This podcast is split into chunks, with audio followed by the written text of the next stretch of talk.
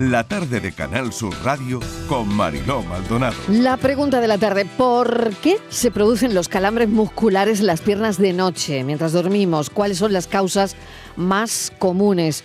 Y nos contesta la pregunta el doctor Miguel Ángel Caracuel, que es reumatólogo del Hospital Reina Sofía de Córdoba. Doctor Caracuel, bienvenido. Gracias por contestar nuestra pregunta de hoy. Muy buenas tardes, Mariló. Bueno, la pregunta es muy difícil ¿Ah, de contestar.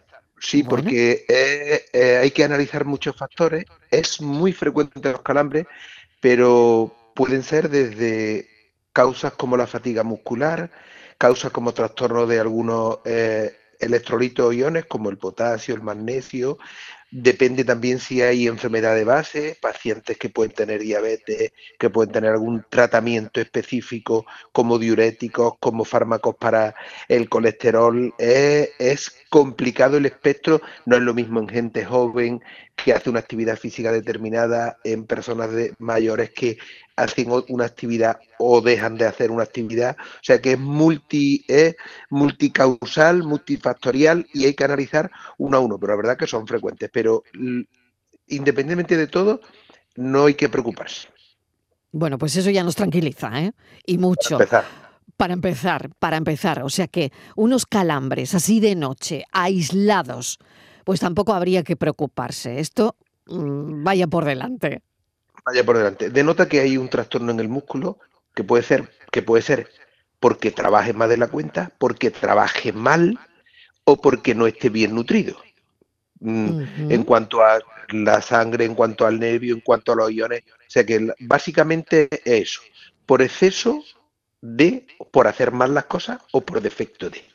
Claro, o sea que existe una, una, relación directa, doctor, entre la fatiga muscular y esa aparición de calambre nocturno, ¿no? He estado haciendo algo mal o no he, o he hecho mucho ejercicio y no he tomado el, pues no sé, el suficiente aporte vitamínico, no lo sé.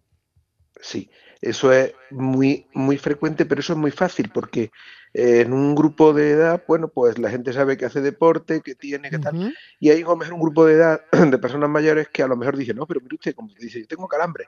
Y le digo, pues habrá forzado usted, habrá sobrecarga, pero vamos a ver, si yo mire usted, si yo de mi, de mi silla y de mi bracero no me muevo y ahora con el frío que hace tampoco, digo, claro. puede ser el problema.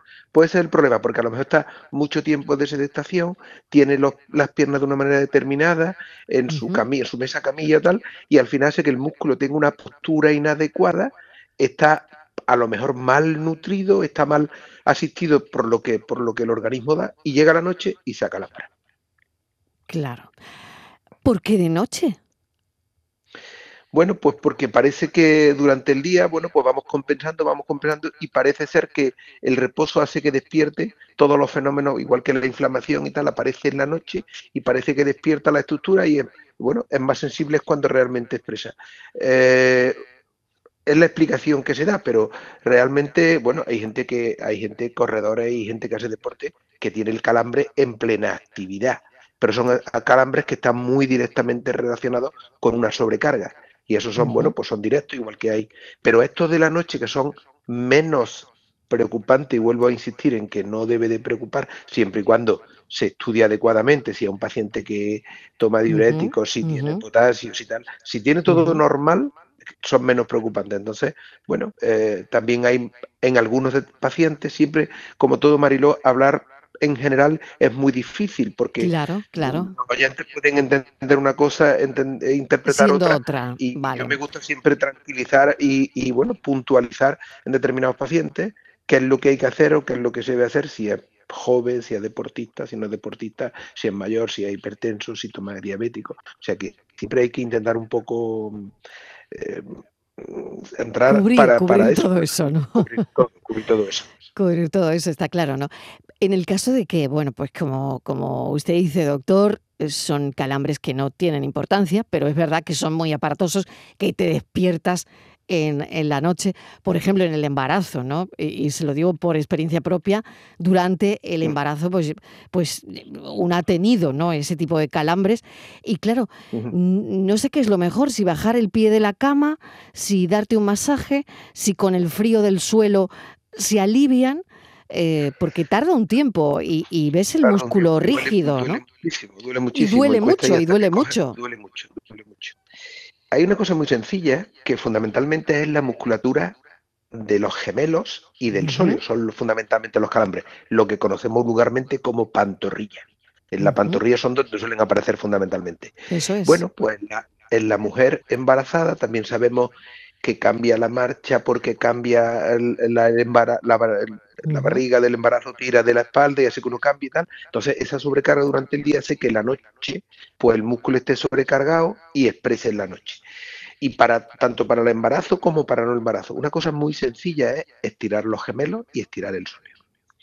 Hacer pequeños estiramientos, si uno tiene tendencia a tener calambre en la noche, antes de irse a la cama, por la tarde estira un poquito eso en cualquier tutorial de YouTube se ve cómo estirar gemelos y cómo estirar solo. Es muy, muy, muy, muy fácil. Y cualquiera con cualquier smartphone se mete y hace sus pequeños estiramientos.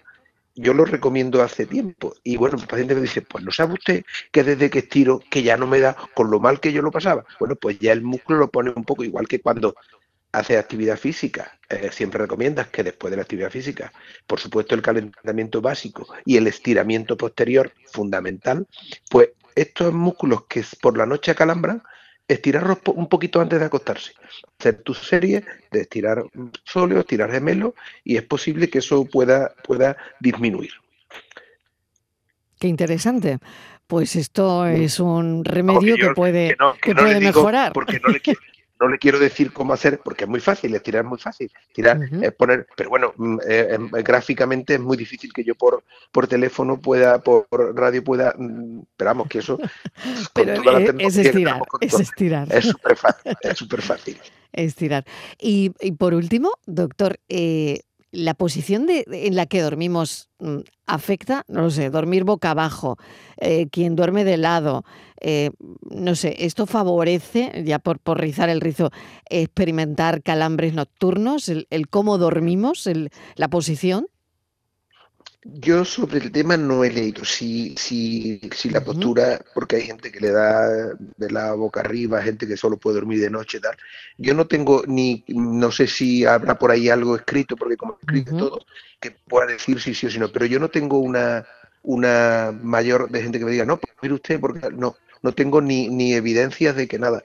Dicen que la postura más buena de dormir es de lado, que boca abajo no es bueno para la espalda y tal, pero bueno, eh, cada uno tiene su costumbre y hay gente que dice, mire usted, yo es que boca arriba no puedo dormir, o mire usted que yo es que ahora no me aguanto, y por o sea que la postura cada uno se acostumbra en su vida, en su cosa, y te acalambran los que duermen boca arriba, los que duermen boca abajo, o sea que los calambres al que le aparece, le aparece, y yo creo que independientemente de la postura, porque yo eso sí que no lo relaciono.